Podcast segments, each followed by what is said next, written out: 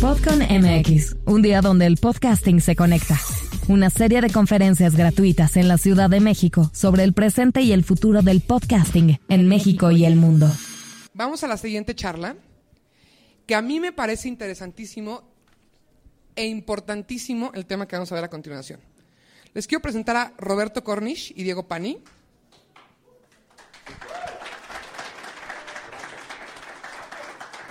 Que ahorita les van a platicar ellos un poco más de quiénes son. No voy a dar un CV completo, pero son abogados y abogados en entretenimiento. En 2020 fundaron Cornish Champagny o más Pani Abogados, que es una firma boutique. Esto es importante. Acuérdense que lo que hacemos en podcast también es como, como así, como cuidado, como artesanal. Especializada en derecho transaccional y corporativo. Su énfasis es medios y entretenimiento. En este corto tiempo cuentan con una cartera de clientes tanto nacionales como internacionales y han logrado colocarse como referentes en el sector. Cornish y Pani se distingue por colaborar con sus clientes en el desarrollo y ejecución de negocios, siendo facilitadores, asesores y aliados de los mismos. Las leyes, gente, uno no, no piensa en los abogados hasta que necesita a un abogado. Y me da mucho gusto tenerlos aquí porque son abogados de entretenimiento. Tengo yo la visión de que antes pues un humano de a pie no necesitaba saber de estos temas, porque nada más eran las grandes empresas de los medios tradicionales que habían entretenimiento, pero ahora cualquier creador puede hacer entretenimiento y necesita asesorarse con abogados.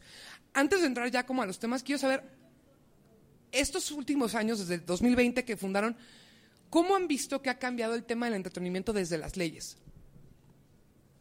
Gracias, Romina. ¿Qué tal? Buenos días a todos gracias Podcon, gracias RSS.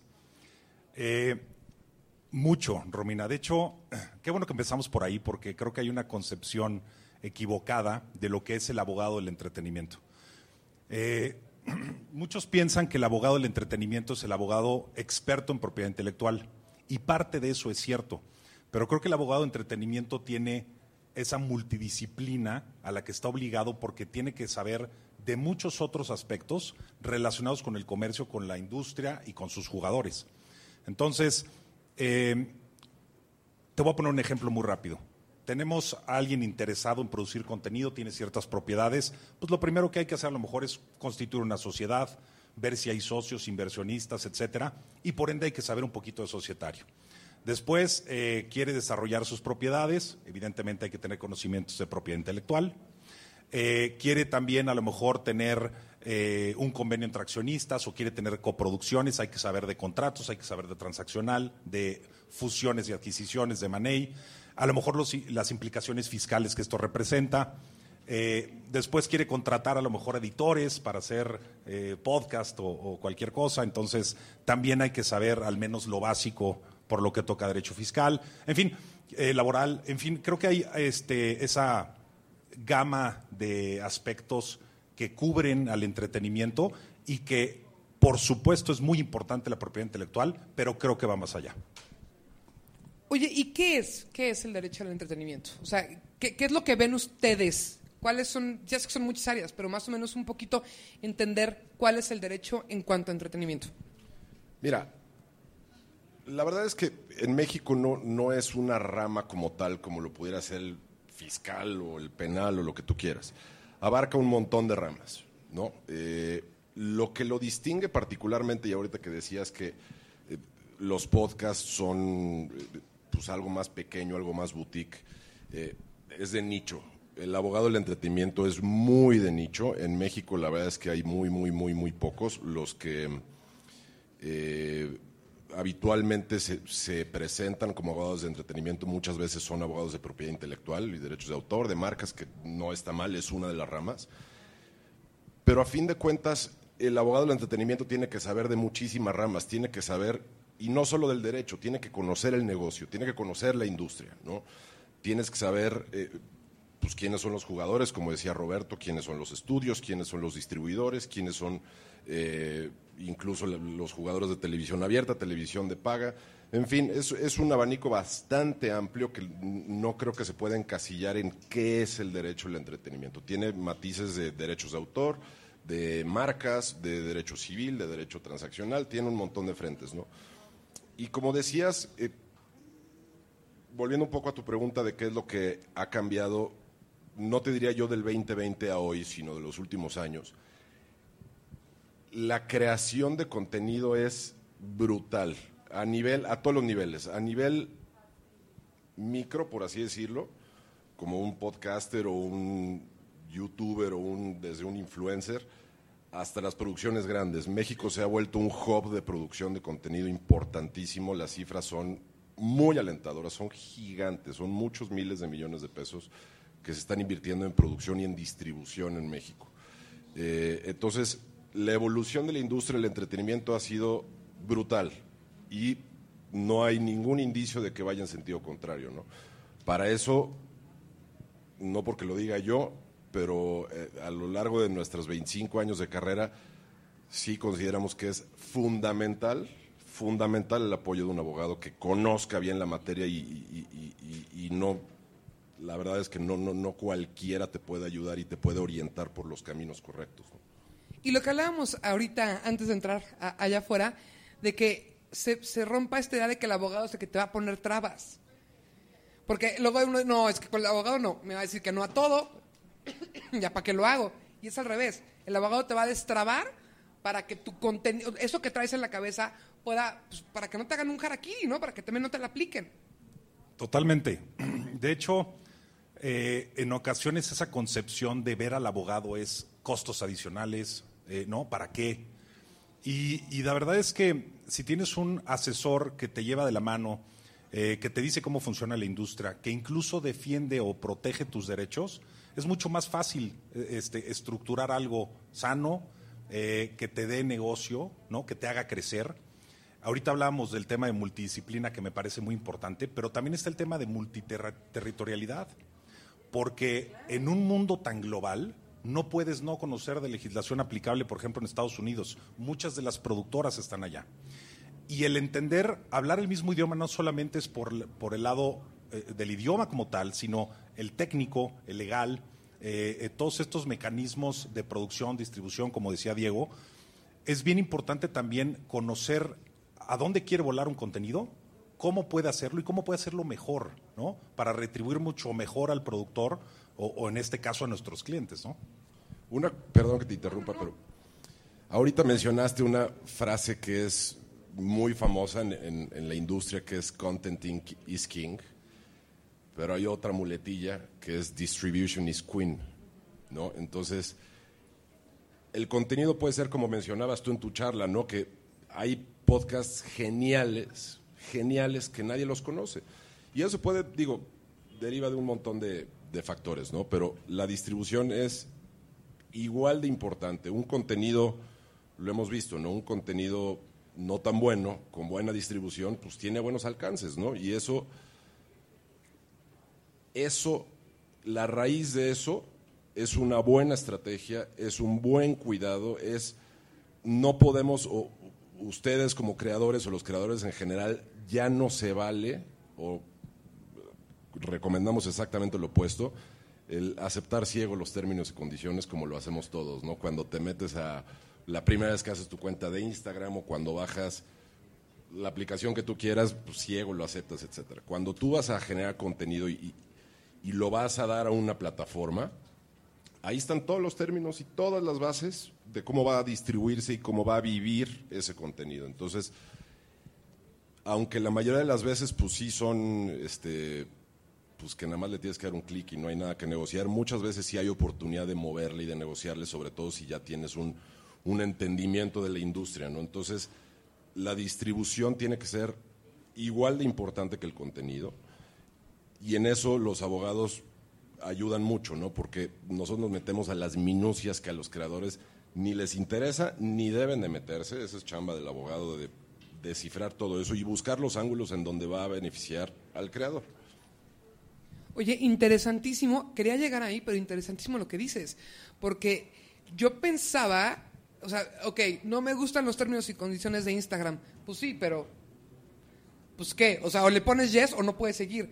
Entonces, es algo genuinamente nuevo para mí. Entonces, a través de abogados puedes llegar a cierto, digo, obviamente no un podcast que, que, que abrió ayer, pero me refiero a que hay creadores que ni ellos se lo esperaban, qué es lo que está pasando en los últimos años en podcast y en otros en otras plataformas que ya traen números enormes y que ya están haciendo cosas. Ellos, por ejemplo, pueden llegar con a través de un abogado y decir, a ver TikTok, a ver Spotify, a ver Amazon Music, oye, platiquemos qué onda, ¿sí se puede? Mira, en las plataformas como TikTok, no. En Instagram, muy difícilmente. Eh, en donde sí se permite más son las específicas de podcast. En, Ok. en Amazon, en, en algunos casos en Spotify, etcétera. O sea, lo que quiero decirte es que no es David contra Goliat necesariamente, ¿no? Sí son unos monstruos las plataformas, sí, sí lo son. Llevan la mano y llevan la voz cantante la mayoría de las veces, sí. Pero a fin de cuentas viven del contenido. Y el generador de contenido también tiene un dicho, ¿no? Tiene un say, como dicen en Estados Unidos. Entonces, hay oportunidades ahí de, de- mover, sobre todo cuando alguien tiene números ya grandes y valiosos, por supuesto que se puede buscar. Y, y también hay otras formas de darle un poquito la vuelta. Estoy pensando, y, y no es comercial, pero es que casi todos los podcasts que yo he hecho los tengo trepados en RSS. Y en RSS tú eres, o sea, dueño de tu contenido y hay términos en que si esto se comercializa, a ti te beneficia de una forma así. Y luego hay otras plataformas en las que son igual.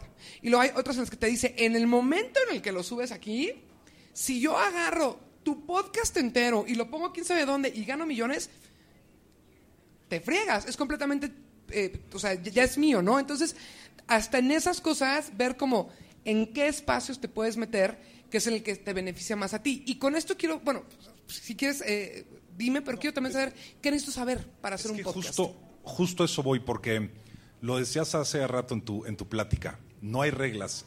Aquí sí hay reglas y hay que saberlas, pero solamente por lo que toca en el plano legal. Y es muy importante entenderlas, porque la verdad es que si quieres jugar el juego, si quieres participar y si quieres además hacer de esto un negocio interesante, hay que entender cómo funciona, ¿no? Entonces, eh, les pongo un ejemplo muy práctico. Hace poco llegó un eh, podcastero, eh, algo famoso, conocido, que tuvo un podcast que fue muy atractivo y tuvo mucho éxito. Y ahora se le acercó una productora para hacer una serie de televisión. Pues los, de- los derechos no los tenía.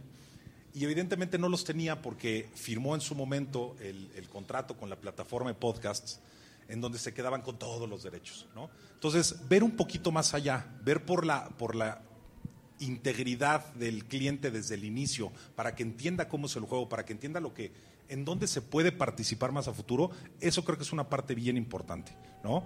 Eh, y de ahí entender también el cómo hacer, o sea, hoy estamos platicando de podcasts, ¿por qué no hablar de qué necesito de, de podcast para poder eh, empezar el mío, para poder subir el mío a las plataformas?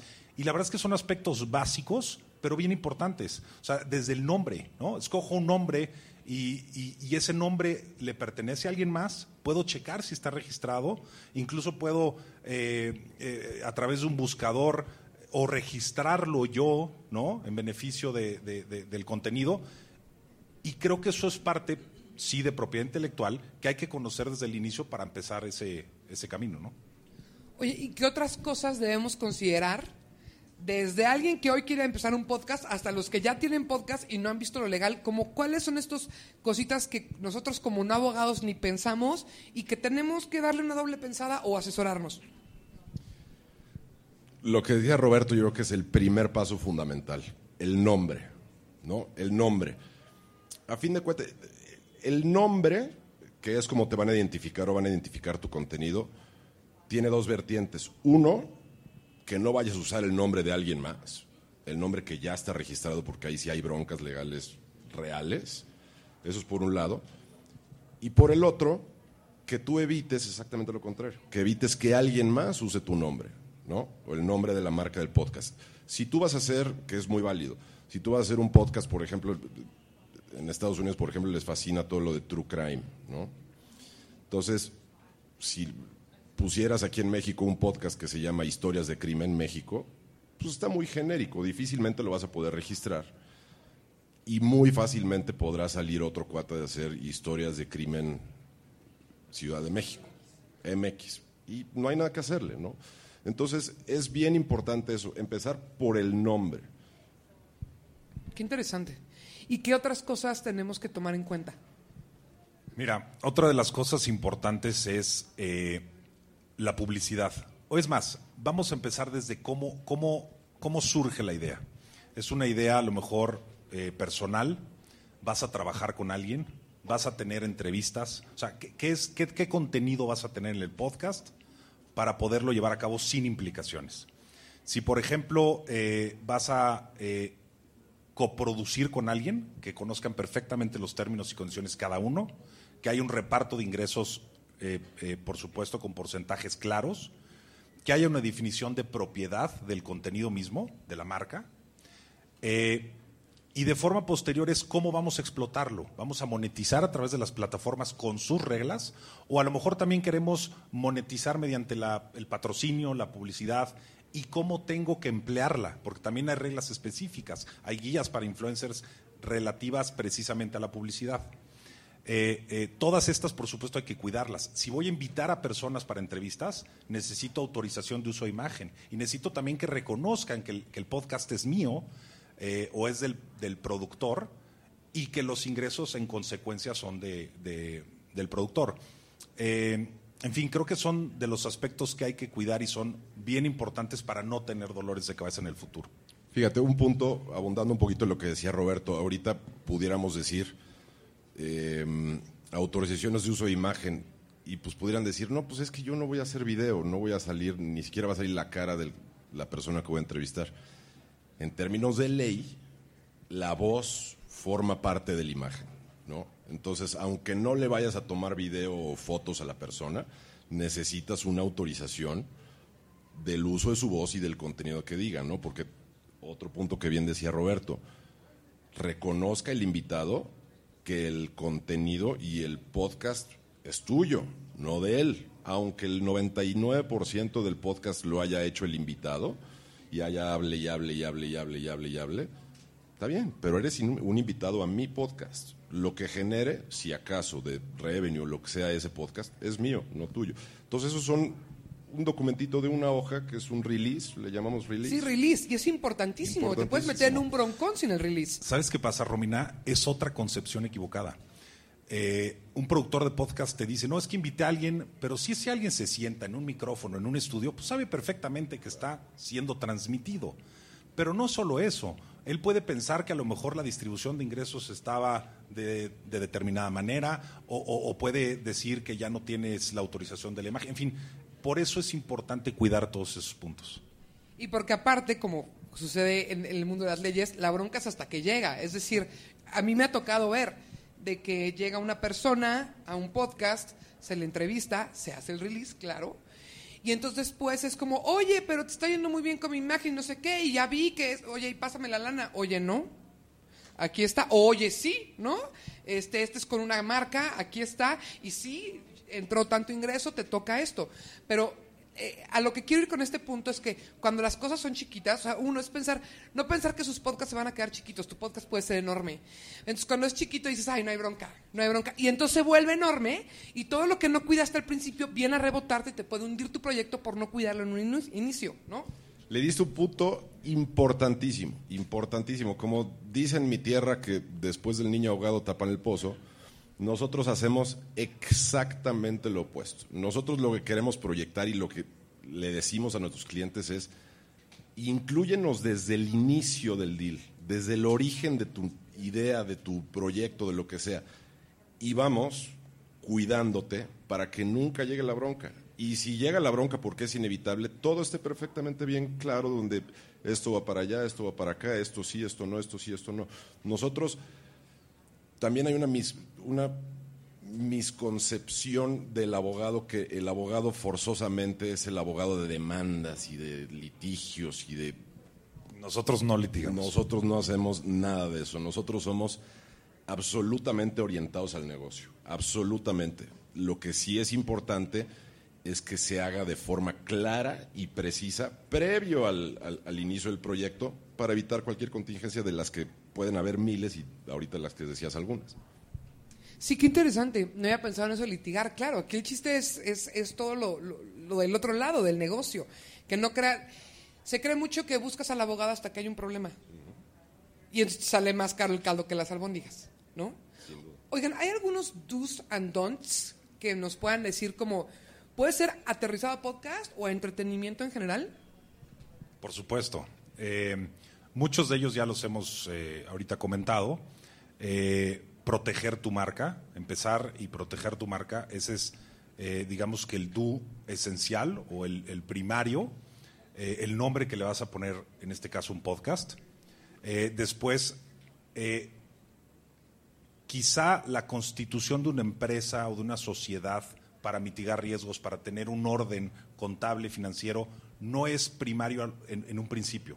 Pero si vas a hacer de esto un negocio y tienes varias propiedades, es totalmente recomendable tener un vehículo con el que tengas la posibilidad de hacer negocio sin tener el riesgo personal, ¿no? Eso quizá va un poco más Que eso es súper común en podcast, o sea, que la empresa es la persona moral, ¿no? Claro, claro. Y, y O muchas sea, veces física, te quedas perdón. con el O sea, que key. yo soy podcast, entonces yo... La física, sí. Y, y me pagan y todo esto, y entonces cuando son las broncas, ¿qué pasó? Y soy muchas yo. veces tienes el key nada más en donde recibes la monetización y para ti es suficiente. Pero la verdad es que sí hay que cuidar esos aspectos porque también para eso son las sociedades, ¿no? Para mitigar el riesgo. Eh, otros de los temas importantes es disclaimers. Si eh, avisos específicos, si vas a dar una recomendación médica, si vas a dar una recomendación como abogado, eh, quizá como un asesor financiero, que sea únicamente tu opinión y que no estás dando eh, con, el valor profesional eh, de, específico para dar una, un, un consejo, una recomendación. Eso también es importante, ¿no? Otro punto es, desde luego, proteger nuestra propiedad intelectual como creadores, ¿no? Marcas, etcétera, etcétera. Pero está el otro lado de la moneda. Hay que evitar usar propiedad intelectual de terceros, ¿no? ¿Ok? Por ejemplo, música. Oye, pues yo voy a musicalizar mi podcast con lo que tú quieras. Los Beatles. No, pues espérame. Los Beatles es de alguien más. Aunque parezca obvio, ¿no? Pero, pero muchas veces no lo es. O por el afán de hacer algo muy bien hecho con, dices, esta, esta canción va a pegar durísimo. No se puede. La realidad de las cosas es que no se puede. La tecnología y las plataformas cada vez más lo detectan en automático y te bajan el contenido de inmediato y si no te lo bajan en el, contenido de inmediato, pues te va a llegar una reclamación sí o sí, sí o sí, del dueño de, la canción, por ejemplo. No puedes agarrar un, fragmento de, otro podcast, no puedes usar las marcas de alguien. O sea, si me explico, es tú proteger la tuya, pero tampoco usar la de los demás. Oigan, y en ese aspecto, ¿hay alguna, hay mitos que se dicen por ahí, por ejemplo, creo que es en, en YouTube, o sea, de que si usas menos de 15 segundos se puede, o si agarras, ya que los tengo aquí, eh, cuéntenme de esos mitos y realidades un poquito. Mira, te platicamos con toda eh, precisión, porque en México, en Estados Unidos, y creo que vale mucho la pena hacer la analogía y el derecho comparado, porque muchas veces nos entendemos con plataformas con legislación americana y tenemos que también entender cómo se juega, ¿no? Eh, en Estados Unidos existe el fair use.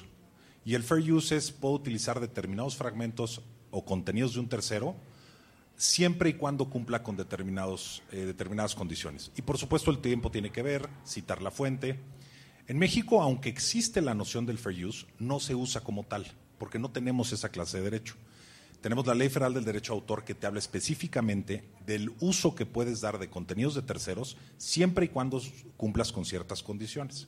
Entonces, funciona de manera similar, pero es muy importante que si estás haciendo un lucro de estos contenidos, evidentemente tienes que pedir la licencia respectiva, tienes que hacerte de los documentos necesarios, porque lo contrario, como dice Diego, hay infracciones de derechos de autor, infracciones de marcas, y a lo mejor empieza con una carta que se llama cease and desist, que es de desistimiento, pero posteriormente puedes llegar y enfrentar demandas hasta por el 40% de tus ingresos. Entonces, es muy importante eh, eh, cuidar esa parte, ese es el don't.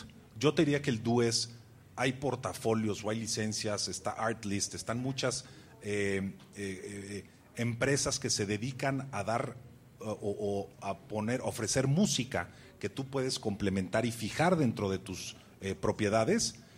Y aunque estés suscrito un mes o dos meses, ya te quedas con esos derechos a perpetuidad. Entonces creo que es muy útil utilizar este tipo de herramientas, al menos al principio. Y a lo mejor después, si creces mucho y quieres utilizar la música los Beatles, pues entonces tocar base con la editora y ahora sí ver temas de precios, ¿no? Trasladado a la tele, que seguramente muchos lo hemos visto, eh, en un programa deportivo, hazte cuenta, no en Sports Center o en algo de Televisa, lo que quieras, que sacan fragmentos y dice en la esquinita del, de lo que sacan, dice cortesía ESPN, cortesía Televisa. Es eso, porque a fin de cuentas ese programa está reportando, está haciendo un análisis de un partido que probablemente fue hace uno o dos días. Ellos no tienen los derechos, no transmitieron ese partido de fútbol, pero agarran un fragmentito donde están los goles y demás, pero dicen cortesía y ESPN y con eso, para el caso de la televisión, esas son las salvedades que, que, que funcionan. Y si, por ejemplo, yo lo quiero llevar a la realidad en un podcast, yo quiero agarrar un cacho de otro podcast o de, no voy a decir canciones porque ya sabemos ese tema es muy complicado, ¿no? Pero de otro podcast o de una película o algo así, eh, película mexicana, estoy pensando en algo que sea fácil de hacer, que yo voy con ustedes y les digo, ya soy su cliente, les digo, oye, ¿sabes qué? Cornish, quiero eh, meter este cachito, tú me ayudas, o sea, ¿cómo es esa, eh, que se haga realidad? Algo así. Estoy pensando tal vez un podcast de cine, que tal vez sí les sirve mucho tener cine mexicano, muchos cachitos. ¿Ustedes hacen esa parte de ayudar a que eso suceda? Por supuesto, por supuesto, es parte del análisis. Y, es casuístico, Romina, porque hay que estudiar cómo lo estás haciendo. Eh, quizás si estás haciendo un programa totalmente crítica en donde estás utilizando, no sé, qué, películas están saliendo en el cine, eh, eh, hablar sobre ellas, por supuesto, estás en todo tu derecho, y utilizar determinados fragmentos en un podcast está en cuál es el fin de lucro, cómo estás haciendo las citas, eh, eh apegarte perfectamente a lo que establece la ley y con eso, por supuesto, evitar cualquier reclamo, ¿no? Ok, ok, perfecto. Oigan, ¿qué pasa cuando subimos nuestro podcast? Ya, lo hicimos todo. Spotify o Amazon o todo eso. ¿Es mío? ¿No es mío? ¿Es medio mío? Mm, ¿Qué? Ahí te va. Esto es, es curioso, pero el derecho de autor funciona que es tuyo desde el momento en que lo creas, independientemente de que lo hayas registrado o no lo hayas registrado. Hay, hay, una línea de tiempo, si lo vemos así más este, desde un punto de vista práctico. Las ideas no son registrables. Punto y se acabó. Eso es mientras vive en tu cabeza.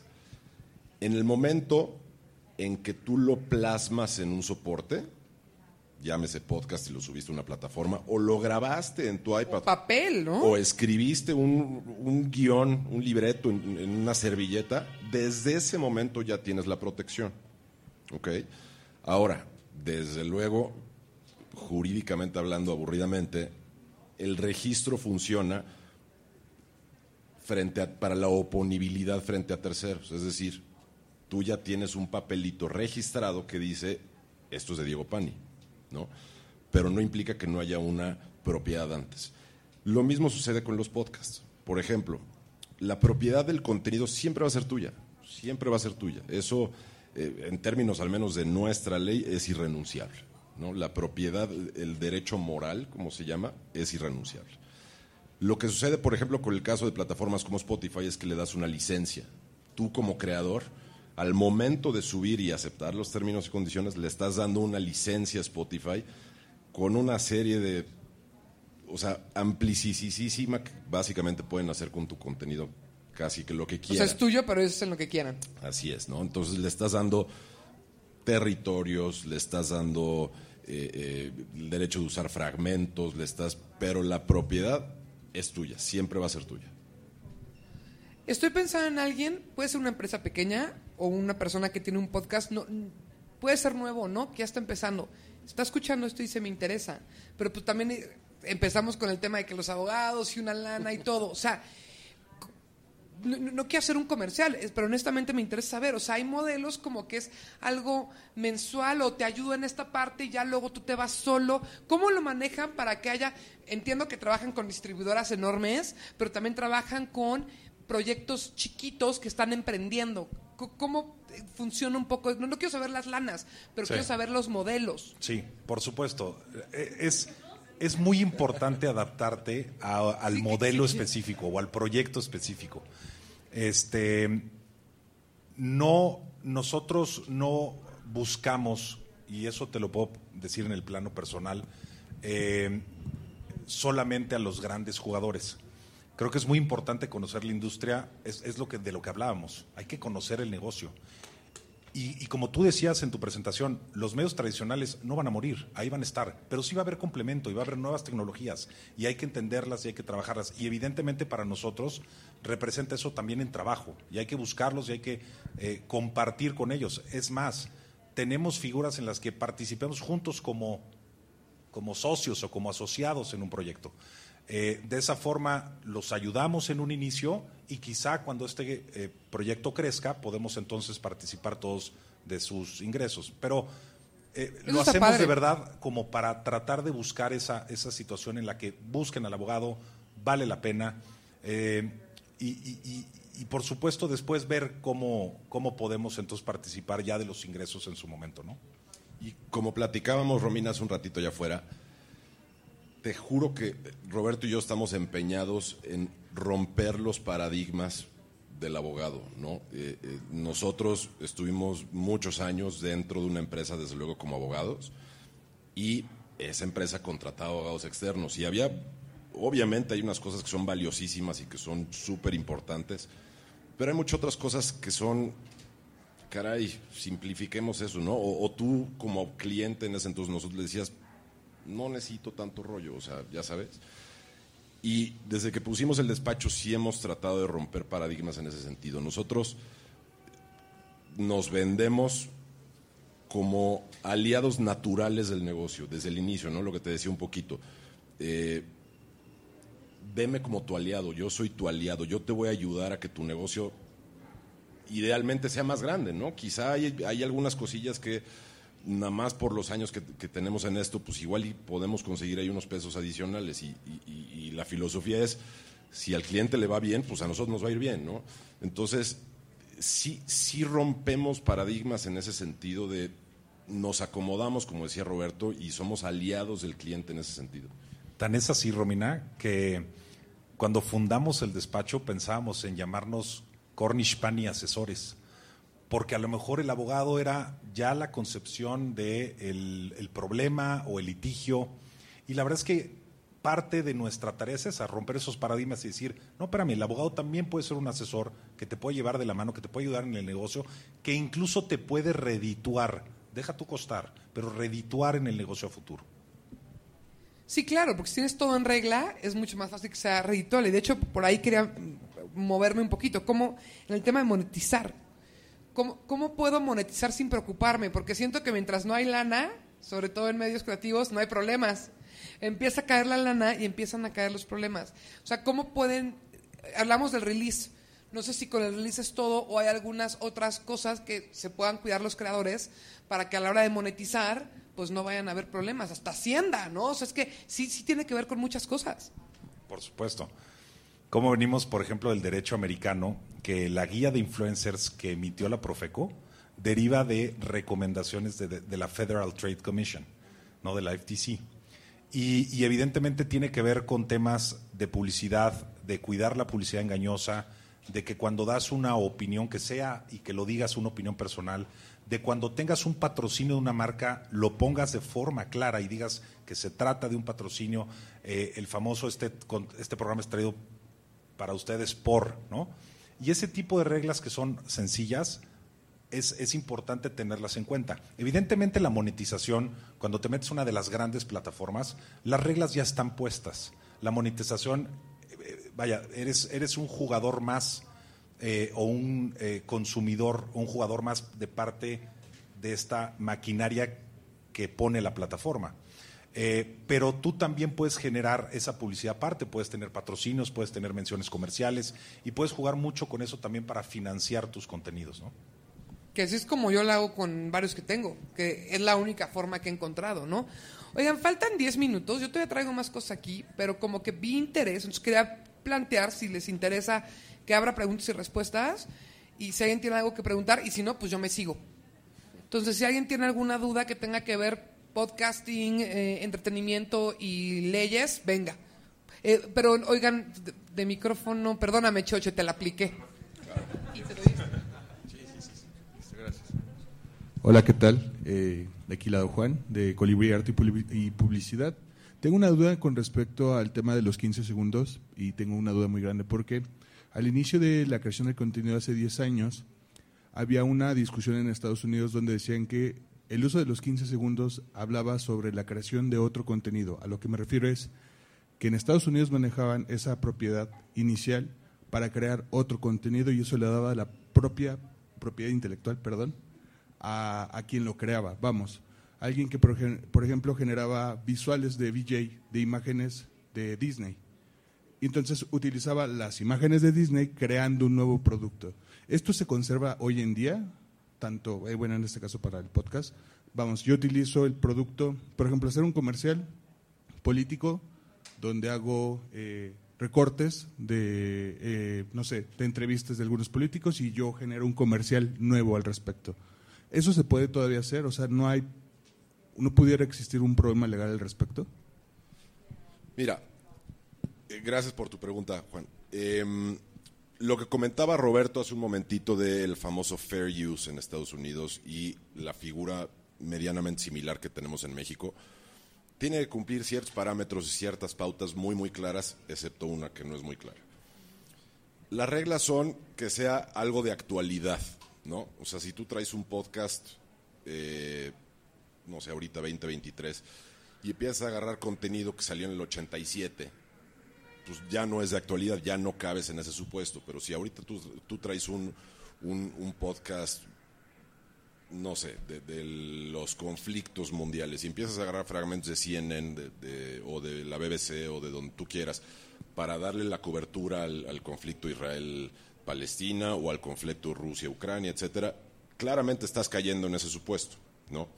Ahora, hay una regla, que es la que te digo que no es muy clara, que habla de la proporcionalidad y sustancia del contenido original que estás agarrando en relación con tu nuevo contenido. Es decir, claramente no puedes tú formar un nuevo contenido basándote mayormente en el contenido ya existente, sino tiene que ser en contexto, tiene que ser un fragmento. Lo de los 15 segundos depende ahora sí que del sapo la pedrada, ¿no? Las editoras de música son súper estrictas y seguramente aunque le pongas 14.59 te van a caer. O habrá quien no te caiga, no lo sé.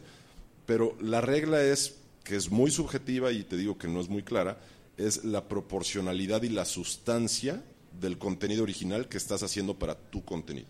Déjame te pongo un ejemplo complementando esto, Juan. Eh, a Diego y a mí nos tocó en diferentes momentos ser los abogados responsables para una empresa muy grande de los Juegos Olímpicos.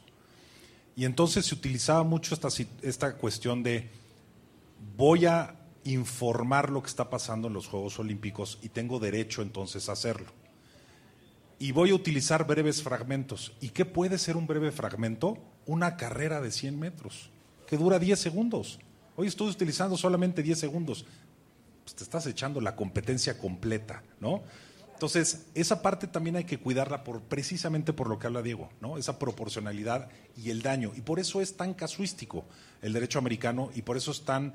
eh, ¿Qué es fair use y qué no? Depende mucho también de la situación específica.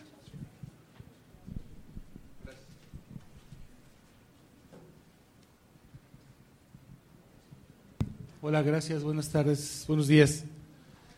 Eh, abogados, ¿cómo están manejando eh, contractualmente la longevidad de la publicidad en el podcast? Eh, se vuelve publicidad eterna.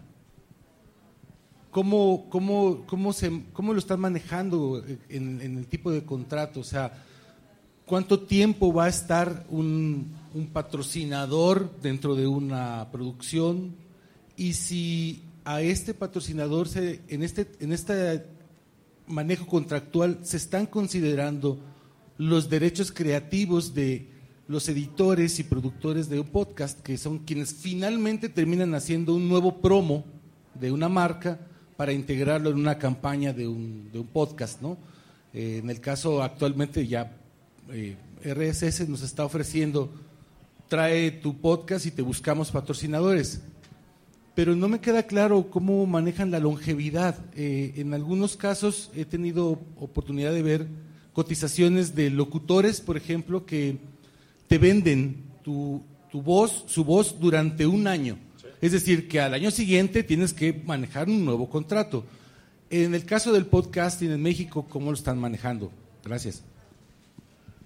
Gracias por tu pregunta. Por supuesto, es, es, es bien importante conocer los alcances. Eh, en México la legislación te habla de una vigencia de tres años, si no me equivoco, para efecto de publicidad.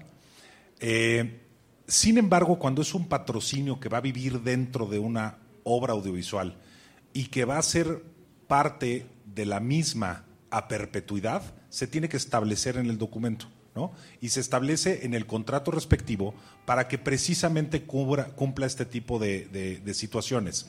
Sin una contraprestación adicional, tener esa posibilidad de que viva como fijación dentro de la obra audiovisual, que en este caso pudiera ser un podcast o un video podcast, y de esa manera es como lo, lo manejamos regularmente. Y adicionalmente, la realidad de las cosas es que los clientes tienen campañas con una vida muy determinada, ¿no? O sea, eh, vámonos a la prehistoria, pero por ejemplo la campaña de Háblele, ¿te acuerdas? De, de Telmex, de Háblele, que fue muy famosa.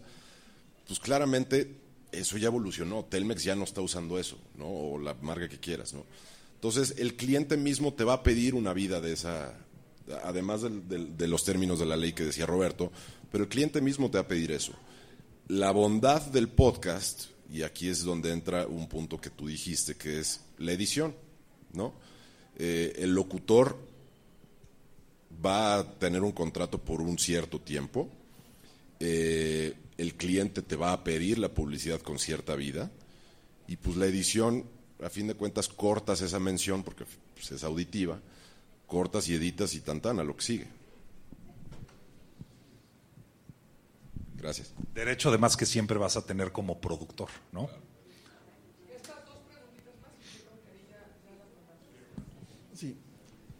Buenos días, gracias. Eh, una pregunta las cuestiones legales de los podcasts en medicina y la responsabilidad que pueden conllevar, ¿cómo se manejaría desde el punto de vista de los acuerdos que hay que hacer desde antes?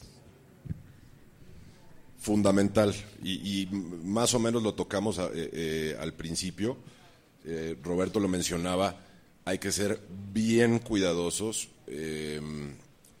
desde el punto de vista cuando se están dando consejos, ¿no? Eh, eh, eh, o asesorías, llámese financiera, llámese legal, pero tocas un punto muy, muy importante que es una industria regulada, incluso sobre regulada, que es los servicios de salud o fármacos, que tienen un montón de restricciones. Para, publicidad, el caso concreto de publicidad de, productos farmacéuticos, medicamentos y demás, se requiere un permiso a la COFEPRIS, así de sencillo. Tú no puedes salir en tu podcast a decir yo recomiendo aspirina porque quita el dolor de cabeza, no se puede. Necesitas un permiso de, COFEPRIS. Eh, en los consejos médicos, yo creo que pues, lo, lo, que te dice la lógica, ¿no? Que, pues, que efectivamente quien lo otorgue sea un médico tendrá que, en dado caso, tendrá que estar, me imagino que disponible la, eh, la cédula y, toda la información que certifique que quien lo está dando es un médico. Eh, y pues los disclaimers que mencionábamos antes, ¿no? El famosísimo consulte a su médico. Gracias. Buenos días, soy Miguel del Colegio de Imagen Pública. Eh, me gustaría saber eh, bueno, ¿qué recomendaciones le dan a, yo creo que hay mucha gente interesada en comenzar en, estas, estos tiempos a grabar podcast? ¿Qué recomiendan como puntos clave que si un joven o una persona que no puede financiar, digamos, este, a unos abogados, qué puntos clave son relevantes que debes de tomar en cuenta para poder comenzar defendiéndote? Digo, ante la ley, ¿no? Mira, yo creo que podríamos regresar un poquito a estos do's and don'ts de los que platicamos al inicio. Eh, cuidado con el nombre de saque. Eh, hay un servicio que es el portal que se llama Marcanet, que es el, servicio que da de búsqueda eh, el INPI y que de esa manera puedes ver si la marca está registrada o no. Eh, creo que además en Internet pues ya tienes la facilidad de encontrar un podcast o, de poner el nombre y encontrar el podcast, de manera específica, ¿no? Eh, no uses contenidos de terceros, no uses música de terceros. De hecho, eso lo recomienda la plataforma específica de, Spotify Podcast. No uses música, porque es solamente este, eh, hablado de entrevistas, etcétera, ¿no? Entonces, y por supuesto, lee los términos y condiciones. Es, no es que vayan a cambiar, como lo decía Diego, son contratos de adhesión, ¿no? que además están regulados tanto en Estados Unidos como en México. Eh, y son las reglas a las que tienes que atenerte, pero es muy importante que las conozcas. Entonces, lee los términos y condiciones, ya vas a saber el alcance de tus contenidos, de cómo los puedes utilizar, incluso de si tienes audiencia, de cómo los puedes monetizar, pero creo que eso puede ser suficiente.